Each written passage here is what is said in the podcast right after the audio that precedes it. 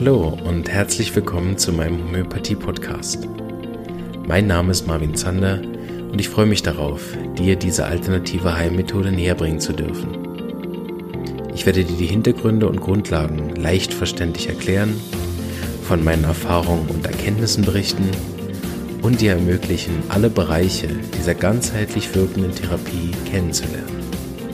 Ich freue mich, dass du dabei bist und wünsche dir viele Erkenntnisse bei der heutigen Episode.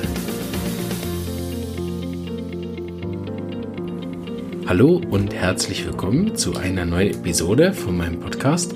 Heute habe ich mir den speziellsten Gast eingeladen, den man sich, glaube ich, einladen kann äh, in den Podcast, nämlich die eigene Frau. äh, ohne die dieser Podcast überhaupt gar nicht möglich wäre, weil äh, während ich dann hier stundenlang in das Mikrofon rede, meine Frau versucht, unsere zwei sehr lauten Kinder davon abzuhalten, auch ins Mikrofon reinzuschreien und meistens dann äh, außer Haus ist, damit ich in Ruhe aufnehmen kann. Herzlich willkommen, meine Lieblingsfrau Yvonne. Hallo. Es freut mich sehr, dass ich heute auf eine ganz andere Art ähm, am Podcast ja, mitwirken kann. Genau, wir haben gedacht, wir, wir zeigen euch einfach, wie wir uns abends so unterhalten. Also ist jetzt direkt aus dem Leben geschnitten.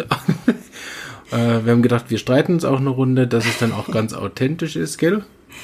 Ich gebe mein Bestes. Sehr gut, okay. Welche Meinungsverschiedenheit könnten wir denn besprechen? Mm. ich habe schon ein paar Mal erwähnt, dass äh, meine Frau auch Homöopathin ist. So wohnen hier mindestens zwei Verrückte schon in der Wohnung. Und ihr könnt euch vorstellen, unsere armen Kinder mit zwei Homöopathen. Ähm, müssen sie jeden Abend lesen wir aus der Mathe Medica vor, gell? Was haben wir heute vorgelesen?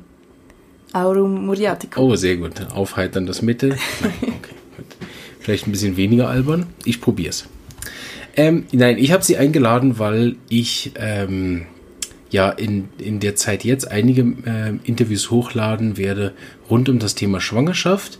Und da darf meine Frau mit ihrer Herzensarbeit eben gar nicht fehlen. Aber bevor wir dahin kommen, wie immer gern ein bisschen schauen, wen haben wir denn da überhaupt vor uns.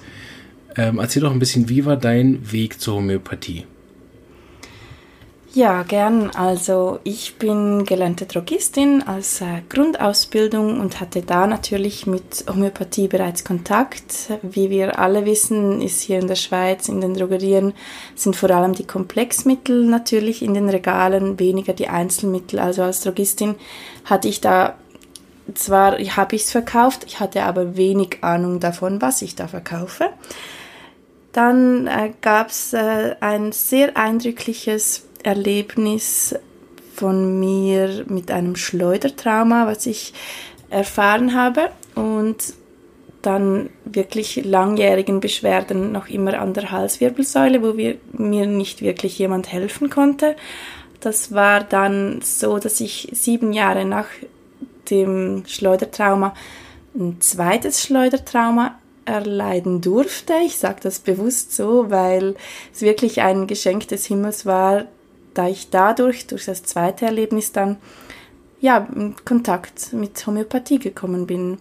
Und zwar hat eine liebe Bekannte mir dann nach dem Unfall ähm, eine Arznei vorbeigebracht, die ihre Mutter, gelernte Homöopathin am SHI, äh, mir verschrieben hat. Und ja, was soll ich sagen? Ich war nach zwei Wochen nach dieser Arznei, Arnika XM, war ich ja mit weniger Beschwerden unterwegs als die Jahre zuvor, nach dem ersten Schleudertrauma. Und ja, das hat mich dann doch sehr neugierig gemacht, mit was ich da in Kontakt gekommen bin. Und es brauchte dann noch ein paar Jahre Umweg in diverse Berufe, ja, mit denen ich äh, viele Erfahrungen sammeln durfte, aber immer mehr von meinem Herzensthema, dem Menschen und dessen Gesundheit abgekommen bin. Habe mich dann aber aufgemacht nach einem sehr eindrücklichen mm, Erlebnis, einer Begegnung mit Dr. Jus, war für mich dann sehr schnell klar, doch diese Ausbildung, da komme ich wieder in die Richtung, wo ich hin will.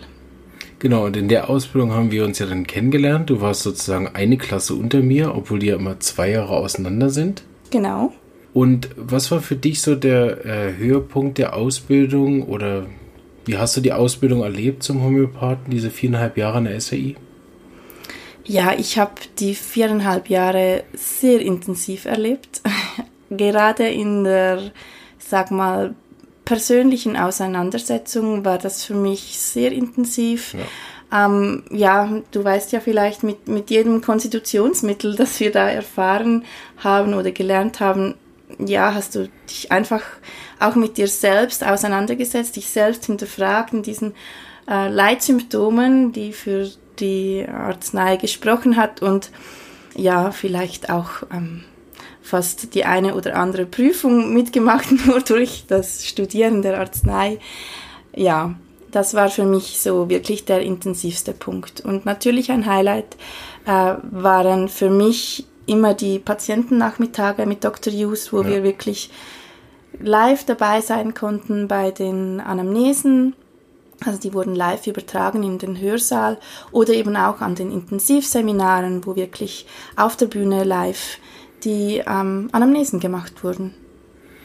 Und wir haben uns kennengelernt darüber, dass ich relativ früh schon äh, angefangen habe mit Lerngruppen, die mein Wissen weiterzugeben für die Klasse nach unten. Ähm, und da haben wir uns kennengelernt das erste Mal, gell? Ja, genau. Dieser arrogante Deutsche, der mir dann doch. Ja, es war eindeutig Liebe auf den zweiten Blick bei uns. Definitiv. Da hatte ich auch noch die komischen Haare, muss man ja, zur Verteidigung sagen. Muss man sagen, ja, genau. Sehr gut. Und ähm, dann hast du abgeschlossen und wie ist es dann weitergegangen für dich?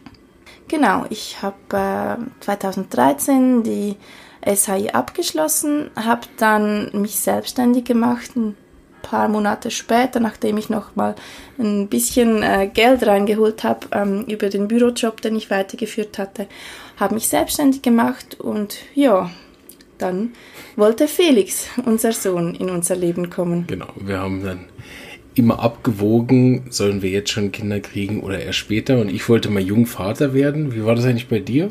Ja, ich wollte auch Jungmutter werden. Sehr gut, dann haben wir ja alles richtig Aber gemacht. Aber für mich war dann Jung schon verpasst.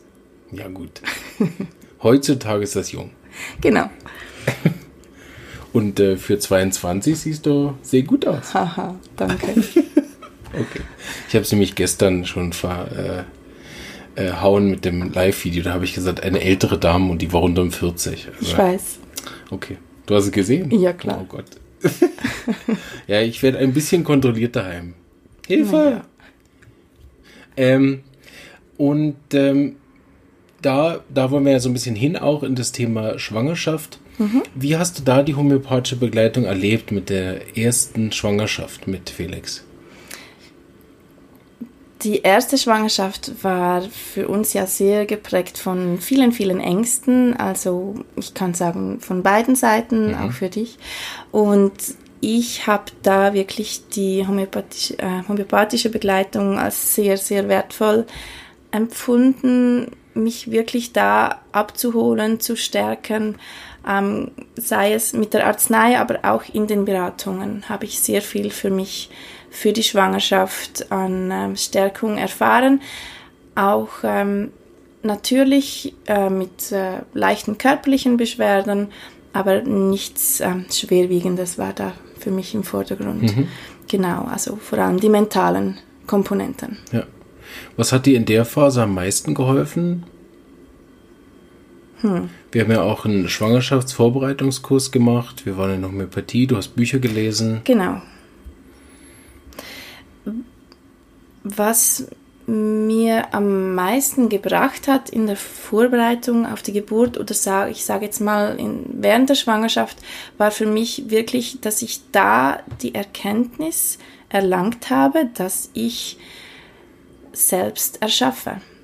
Die Erkenntnis, dass ich nicht ähm, Opfer des Zustands bin, sondern wirklich meine Selbstverantwortung, dass ich die begonnen habe, wirklich zu übernehmen. Mhm. Und äh, ich glaube, unter Geburt haben wir gar kein Arznei gebraucht. Nein, ja, direkt da, nach der Geburt. Genau, da haben wir dann Arnika gegeben. Nein, da haben wir Gelsemium. Ah, genau, ja. Direkt danach ähm, konnte ich kaum auf den Beinen stehen, ja. war etwas entkräftet nach der kurzen und intensiven Geburt von Felix. Und es war, muss man sagen, auch eine sehr stressige Geburt wegen einem Herztonmessgerät. Genau. Was wir hatten, was immer wieder ausgestiegen ist bei jeder Wehe und dann diesen nervigen Todespiepston gemacht hat. ja. Und Yvonne die oh ersten zwei, drei Male äh, wirklich auch zusammengeschreckt ist, bis ich dann losgegangen bin und versucht habe, das Ding äh, irgendwie auszuschalten. Aber es hatte keinen Ausknopf. Und dann habe ich versucht, den Stecker rauszuziehen. Und ich weiß noch, wie ich frustriert ich war, als der dann in der Wand einfach der Kabel in die Wand ging, also nicht mal einen Stecker hatte. Und äh, ich glaube, dass die, die diversen Schrecks auch während der Schwangerschaft haben dann auch noch gut gepasst auf Geseme. Ja, genau. Äh, während, während, der, der Geburt. Geburt. ja, genau. Ich möchte dazu sagen, die erste Geburt von Felix, die haben wir im Spital. Ähm, gemacht und die zweite haben wir dann in der Hebammenpraxis. Erleben dürfen. Und das war wirklich dann auch ein massiver Unterschied, auch bezüglich homöopathischer ähm, Behandlung natürlich. Da hatten wir in der zweiten Geburt ein sehr eindrückliches Erlebnis mhm. mit Homöopathie, auch wieder mit Gelsemium, aber genau. diesmal wirklich mit einem ähm, Geburtsstillstand. Mhm. Ja, genau, respektive ähm, nicht mehr fortschreiten wollen. Und das war wirklich sehr eindrücklich. Genau, sie ist nämlich einfach direkt nach der Arznei eingeschlafen, mitten im Geburtsprozess. und hat sich schön, ich weiß nicht wie lange, halbe Stunde, Stunde. Ja, gefühlt war das kurz, aber. Nein, es war lang. Ja. Bin dann erwacht mit einer ähm, monströsen Welle. Genau. Dann ging es richtig Dann ging es richtig los. Ja. Eineinhalb Stunden später war Nora da. Genau. Und zum Zeitpunkt der Arzneieinnahme war die Eröffnung bei 4 cm. Also mhm. da haben wir beide ordentlich gearbeitet. Ja. Und äh, dann hattest du ja vor allen Dingen bei der ersten Schwangerschaft eine recht intensive Stillzeit, mhm. wo wir dann auch viel, aber eigentlich fast am meisten von der Homöopathie profitiert haben. Auf jeden Fall, ja, genau. Also da war ja wirklich auch so, dass ähm, dass ich sehr schnell sehr überfordert war, das erste Kind. Dann war es ein sehr psorischer Start. Also Felix hat von Beginn weg alle zwei Stunden, Tag wie Nacht, wollte er gestillt werden.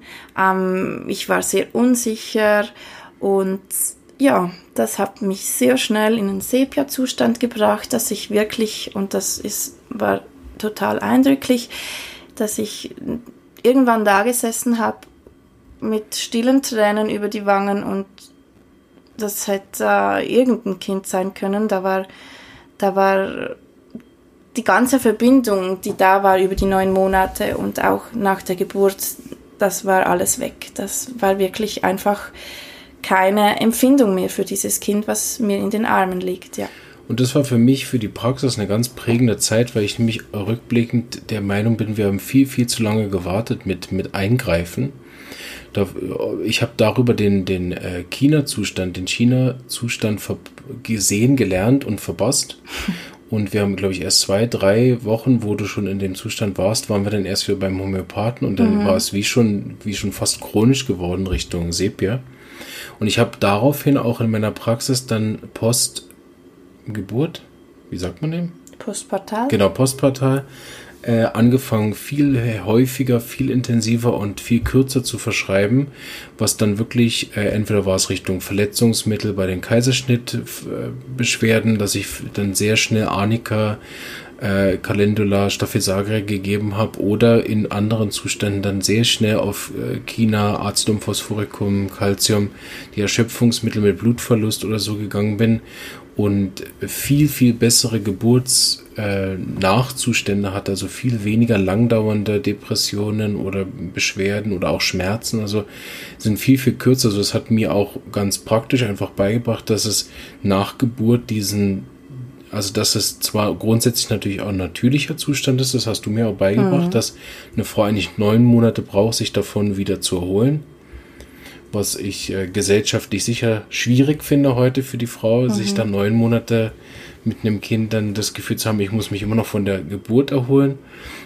Aber ich habe darüber auch wirklich gelernt, die Arzneien nach Geburt äh, schneller, häufiger und auch auf kleinere Symptome schon zu verschreiben und nicht zu warten, bis es dann sich aus, also eine ausgeprägte äh, depressive Zustand ergeben hat wie bei dir. Das haben wir dann beim zweiten Mal nämlich ganz anders gemacht und es ist genau. viel besser gelaufen. Genau, das konnten wir wirklich dann die zwei Jahre später bei der Geburt von Nora, konnten wir danach, ähm, ja, hatten wir einen viel besseren Zustand und das sicher dadurch, dass wir nicht zu lange gewartet haben mit mhm. Arzneien geben.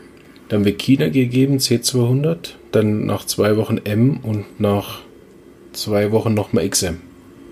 Wenn ich mich nicht irre. Jo, das weiß ich nicht mehr. Nee, wir sind bis XM hochgegangen und dann war es gut. Ja, ich, aber die erste Arznei war Arnika. Auch Arnika? Ja, direkt danach Arnika. Und aber weil es dann so heftig China. gegangen ist. Ja, ne? genau. Ja, genau, aber wir sind relativ schnell dann schon. Ja. ja. So äh, haben wir eigentlich wie alle diese Phasen dann mit der Homöopathie mal durchgemacht. Ne? Während der Schwangerschaft, unter Geburt und Stillzeit.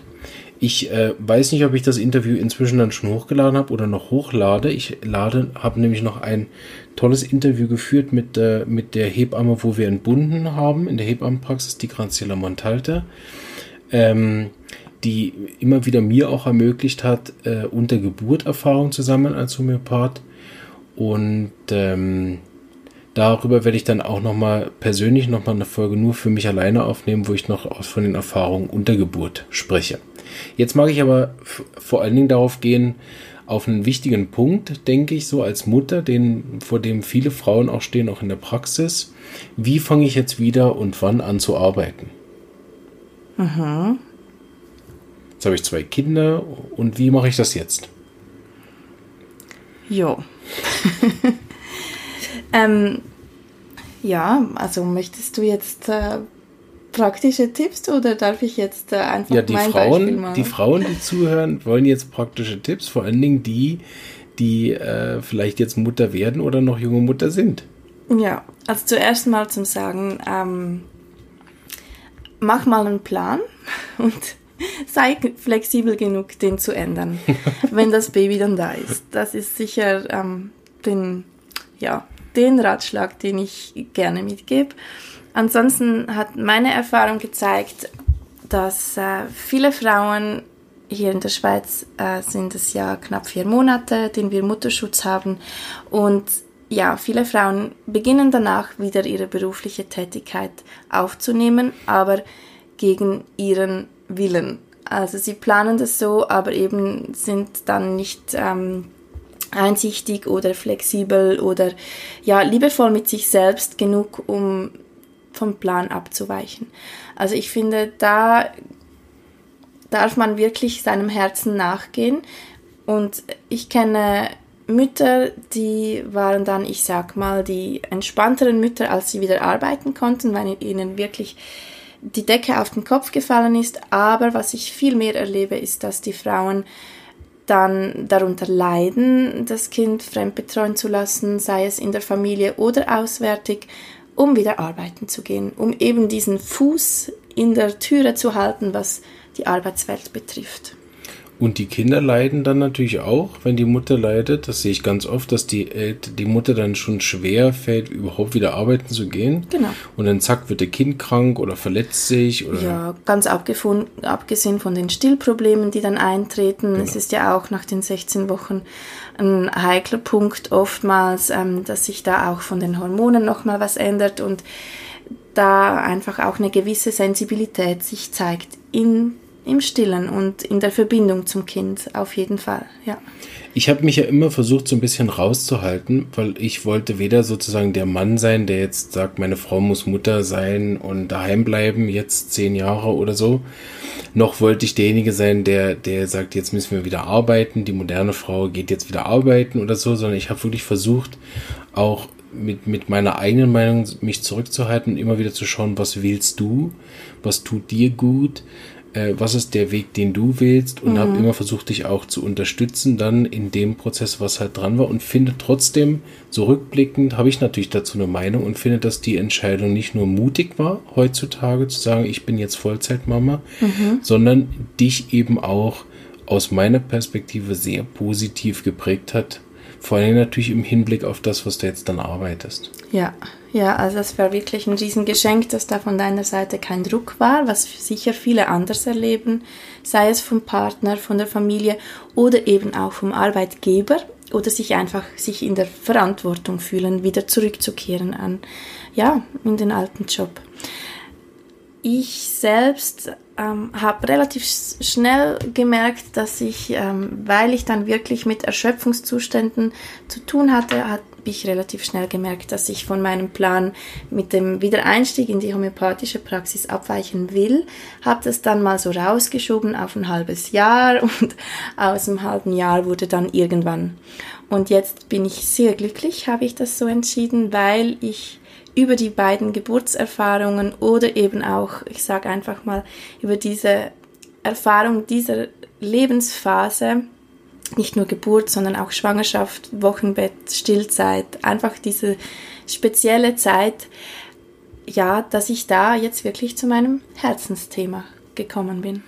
Und das, und das hat ja teilweise gefühlte Hahnemannsche Ausmaße angenommen.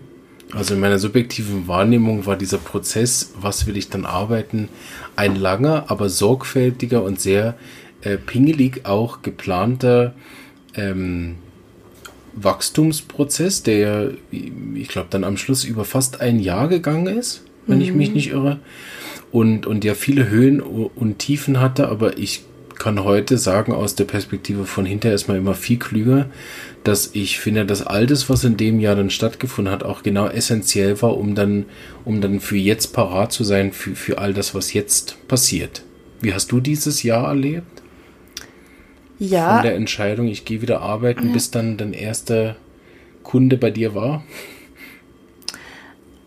Also es war ja dann noch eine kurze Zwischenphase, wo ich ähm, einfach ein Job gemacht habe, sage ich jetzt mal, damit ein bisschen Geld reinkommt. Das ja. ist meine Individualität, dass ich mich da auch in der Verantwortung gefühlt habe.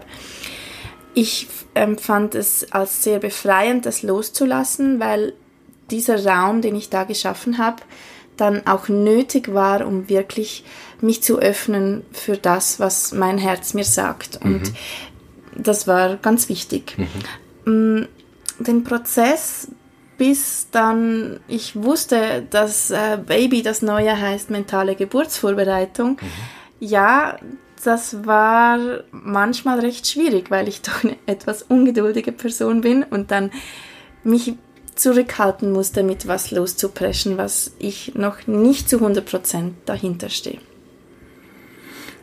Du hast ja auch im Vorfeld dann noch andere Sachen gemacht, da will ich gar nicht auf alle Punkte eingehen. Mhm. Aber wo war so der Punkt, wo du dich, wo du geschwenkt hast Richtung Schwangerschaft, Geburt und Stillzeit? Das waren ja noch so ein paar andere Themen im Raum, die genau. du ja dann weniger verfolgt hast.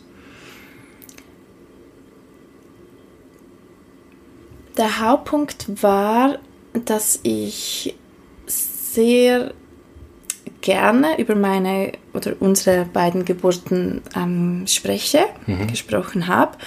Weil du sie auch sehr positiv erlebt hast. Genau, ich habe beide sehr positiv erlebt und ähm, ich äh, habe positive Gefühle, wenn ich daran zurückdenke, was eben, wie wir vorher gehört haben, nicht heißt, dass beide am Schnürchen gelaufen sind. Mhm. Das ähm, ist mir auch ganz wichtig, immer wieder den Paaren mitzugeben, nicht nur eine ähm, A bis Z am Schnürchen laufende Geburt kann positiv erlebt werden, das spielt gar keine Rolle. Ähm, auf jeden Fall habe ich immer schon gern darüber gesprochen und gestrahlt, also mein Herz hat dann immer zu singen begonnen, wenn ich von Gebären, Geburten ähm, sprechen konnte.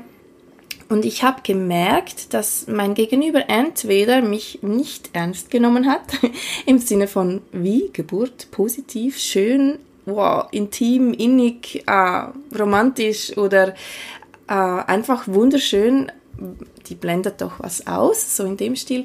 Oder die zweite Reaktion, was ich sehr oft erfahren habe, war, ja, dass mein Gegenüber mh, hm, Tränen bekommen hat in die Augen oder sogar die Tränen gelaufen sind, vielleicht sogar es auch zwischendurch mal gesprudelt, gesprudelt ist aus der Person, mh, hm, die eigene eine sehr negative, fast auch dramatisch erlebte Geburt äh, das einfach hochgeholt hat. Und da habe ich gemerkt, zunehmend hat mich das doch, äh, wie soll ich das sagen, nicht wütend gemacht, sondern eher einfach ähm, traurig, traurig für, für diese Welt, für, für die Frauen dieser Welt, für die Kinder dieser Welt, dass es doch so wenig positive Geburtserlebnisse gibt. Und da habe ich gedacht, da stimmt was nicht, da muss es doch irgendwie eine Möglichkeit geben, dass ich Einfluss nehmen kann, weil es mir einfach am Herzen liegt.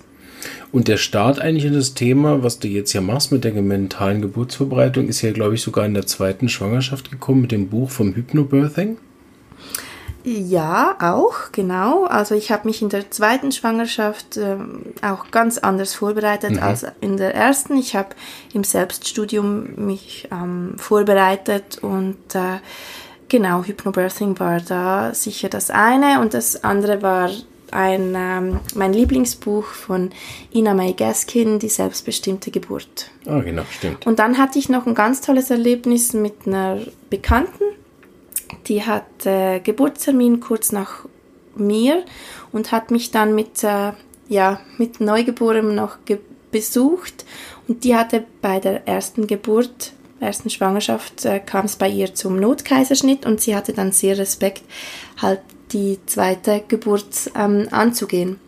Und da gab es einen Moment, wo ich ihr wirklich eben von unserer Geburt erzählt habe, gestrahlt habe, mein Herz hat gesungen und ich habe sie ermutigen können, sich auf eine spontane Geburt einzulassen und konnte in wenigen Sätzen bei ihr Vertrauen schaffen.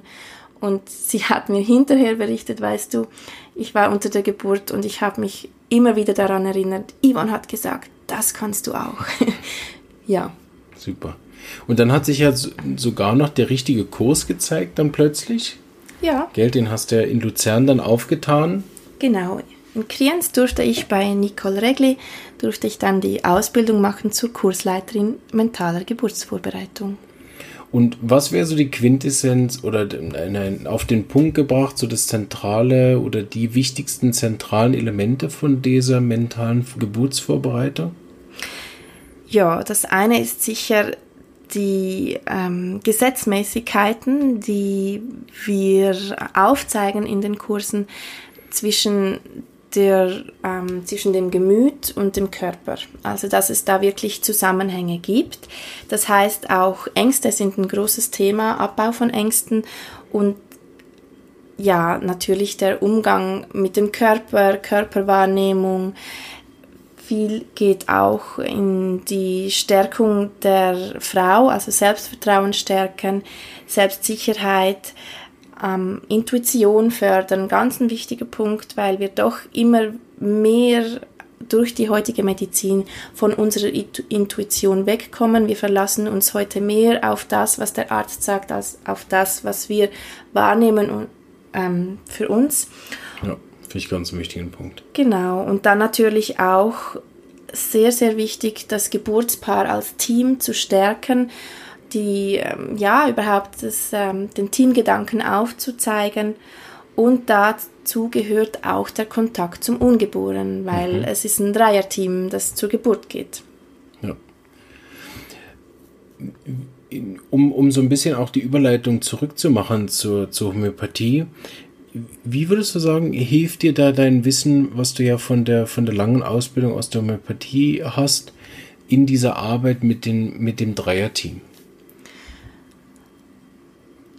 Ja, also ich kann sagen, dass die, mein Vorwissen als Homöopathin mir insgesamt in der Begleitung der Paare, in der Vorbereitung auf die Geburt massiv dienlich ist ich habe auch sehr viele Parallelen, die ich sehe zwischen der mentalen Geburtsvorbereitung und der Homöopathie. Mhm. Also ich kann das, äh, die Ansicht der Individualität kann ich anwenden. Ich äh, kann wirklich individuell auch auf die Paare eingehen. Es ist ganzheitlich, also ich schließe die ähm, körperlichen Geschehen nicht aus, mhm. sondern wirklich, es ist ganz wichtig, eben die Ganzheitlichkeit im Geburtsgeschehen aufzuzeigen und auch die Lebenskraft. Das, das finde ich immer wieder so erstaunlich, weil die Lebenskraft ist ja, unter der Geburt zeigt sich in dieser Gebärkraft, die wirklich im, im Körper ja verankert ist. Also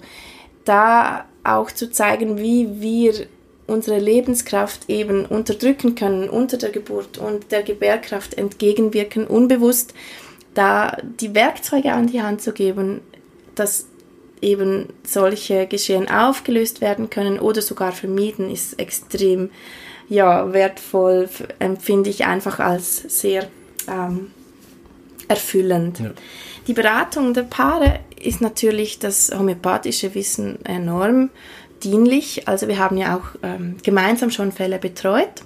Ich empfehle den meisten Paaren, sich in der, äh, ja, in der Schwangerschaft schon mit Homöopathie auseinanderzusetzen. Und ja, haben schon mehrere Paare, durften wir zusammen betreuen. Und da ist es natürlich sehr dienlich, wenn ich gerade bei der schwangeren Frau weiß, welcher Konstitution sie ähm, entspricht, respektive mhm. was das aktuelle Konstitutionsmittel ist. Dahingehend kann ich das Paar auf den Themen oder in den Themen stärken, die wirklich aktuell sind, mhm. die wirklich ähm, ja, die Frau auch beschäftigen. Das war auch eine der ersten Sachen, die ich wirklich so zentral verstanden habe, wenn wir darüber gesprochen haben, dass es eben bei der Geburt darum geht, mit etwas zusammenzuarbeiten. Mhm. Weil, weil viel hat man, auch meine Patientinnen haben dann oft das Gefühl, sie müssten unter Geburt irgendwas tun. Und aus der Homöopathie wissen wir, dass wir nicht gegen irgendwas arbeiten, sondern eben sozusagen das zentrale Element unsere Energie stärken, in, in dem Fall die Lebenskraft und dann sozusagen die, den Körper ja arbeiten lassen, um ihm weniger im Weg zu stehen, eigentlich im Prinzip. Ich habe mhm. das am mhm. Anfang immer versucht so zu erklären, diese männlich-weiblich Einteilung, das hat mir persönlich sehr viel Sinn gemacht im Kopf, ohne das jetzt zu pauschalisieren. Wir haben ja beide diese Anteile, also Mann wie Frauen, ja männliche und weibliche Anteile. Aber was ich verstanden habe, ist, dass unter Geburt braucht es einen weiblichen Art, Dinge zu tun. Und das habe ich immer benannt als etwas geschehen lassen. Also ich höre auf, im Weg zu stehen und zu kontrollieren und zu machen und irgendwas zu beizutragen in der Art, sondern ich trage der Geburt bei, indem ich sie geschehen lasse und mich immer mehr zurücknehme. Das habe ich dann irgendwann bei einem großen Homöopathen gelesen, der sich auch viel mit der Geburt beschäftigt, der Herr Graf der dann auch geschrieben hat, alles, wo die Frau ins Denken, ins Tun kommt, stört den Geburtsprozess. Deshalb soll man sie auch unter Geburt nicht so viel anreden und mit ihr intellektuell austauschen und fragen, sondern viel mehr auf das, auf die Bedürfnisse eingehen, die man vorher schon abgemacht hat. Und das habe ich dann alles auch wieder gefunden, wenn wir über die mentale Geburtsvorbereitung geredet haben. Korrekt, korrekt. Ja, also es ist wirklich ein sehr entscheidender Punkt, weil wir Frauen heutzutage ja immer mehr männlich äh, geprägt sind und das geschehen lassen, das ähm, intuitive Mitarbeiten, das ähm, vertrauensvolle Hingeben sehr vielen Frauen wirklich, wirklich ähm, schwerfällt. Ja, also ich sage Ihnen immer, macht ihr auf die Kliniktasche noch ein Post-it und schreibt da drauf, ich lasse meinen Kopf zu Hause, weil es fürs Gebären den Kopf einfach nicht braucht. Respektive haben Sie ja einen Geburtspartner oder Geburtspartnerin mit dabei, die die Kopfarbeit eben übernimmt. Und ja, genau, du hast das sehr schön gesagt, äh, dass man einfach auch nicht, möglichst nicht ins Denken geht unter der Geburt. Ja. Super. Ich äh, habe mich sehr gefreut, dass du heute da mit mir mal gesprochen hast, dass ich nicht immer alleine vor dem Mikrofon sitze. Das weiß ich sehr zu schätzen. Ja, danke, dass ich mitwirken durfte und einen kleinen Einblick geben durfte in die mentale Geburtsvorbereitung. Was ich immer gern am Schluss noch den Schwenk mache zur Homöopathie zurück, wäre so, wenn jemand jetzt zum Beispiel eben schwanger ist und äh, jetzt den Einstieg in die Homöopathie finden will was mhm. wäre so, also da, damit wir nicht allen Frauen ein Schleudertrauma äh, geben müssen, um in die Homöopathie zu kommen, was, was wäre so ein Weg, wenn jetzt eine Schwangere sagt, oh, das interessiert mich? Einerseits natürlich dich, wir, wir machen alle Links für dich noch in die Show Notes rein, da könnt ihr dann Yvonne auch finden und die Arbeit der mentalen Geburtsvorbereitung. Du bietest das, glaube ich, sogar online an. Mhm, genau. genau. Ähm, so muss man nicht mehr hierher fahren, im Gegensatz zu mir. Zu mir muss man ja fahren. so. ähm, aber ähm, wie, wie könnte jetzt so eine Schwangere in, am besten in Kontakt kommen? Was würdest du ihr empfehlen? Soll sie direkt äh, zum, zum Homöopathen einfach gehen und sich einsuchen oder erstmal ein Buch lesen oder einen Film schauen, den Podcast hören? Was denkst du, was wäre ein guter Punkt, sich mit dem Thema auseinanderzusetzen?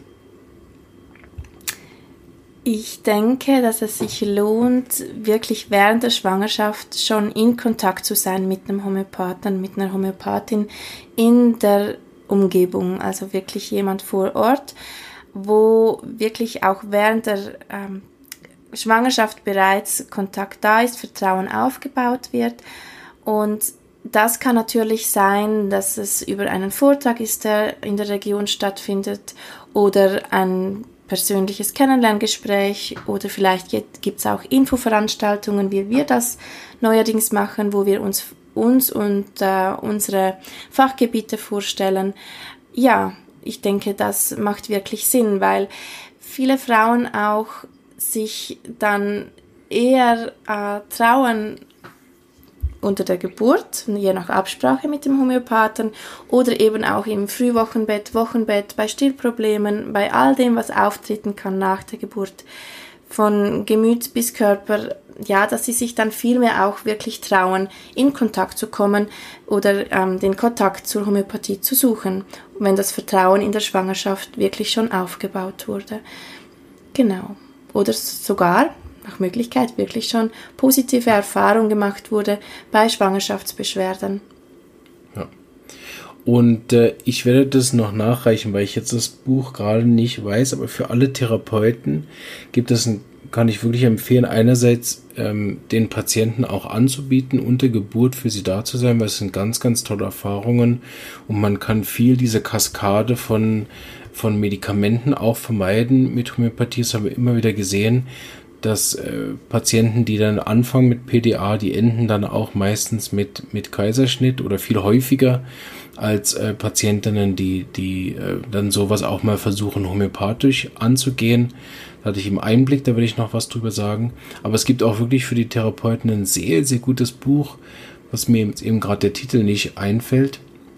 Ähm, aber das werde ich dann noch in die, in die Shownotes dazu verlinken, was äh, ein sehr gutes Kompendium ist, so mit den typischen Mitteln für alle Phasen, wirklich von äh, äh, unerfülltem äh, Kinderwunsch als sozusagen Startprobleme bis hin zu, zu dann den akuten Sachen im Wochenbett von äh, Mastitis, also die Brustentzündungen, Wochenbettfieber und was es nicht dann alles gibt, äh, Depressionen, Nachblutungen, auch diese, wenn sich Teile vom ähm, Mutterkuchen nicht zurückbilden, äh, nicht, rauskommen oder der Uterus sich nicht gut zurückbildet, super Arzneien dafür. Und das ist ein super Nachschlagewerk für alle, die auch sagen, ich will jetzt mehr mit, mit Homöopathie auch rund um Schwangerschaft entweder mich fortbilden oder dann auch arbeiten. Vielen Dank. Hat mir sehr viel Spaß gemacht. Ja, Jetzt haben auch. wir uns leider Danke. nicht gestritten. Das äh, nehmen wir noch separat auf beim nächsten Mal und schneiden es dann noch rein, gell? Ich ja. wünsche euch einen schönen Abend, morgen, Mittag oder wann auch immer ihr es hört.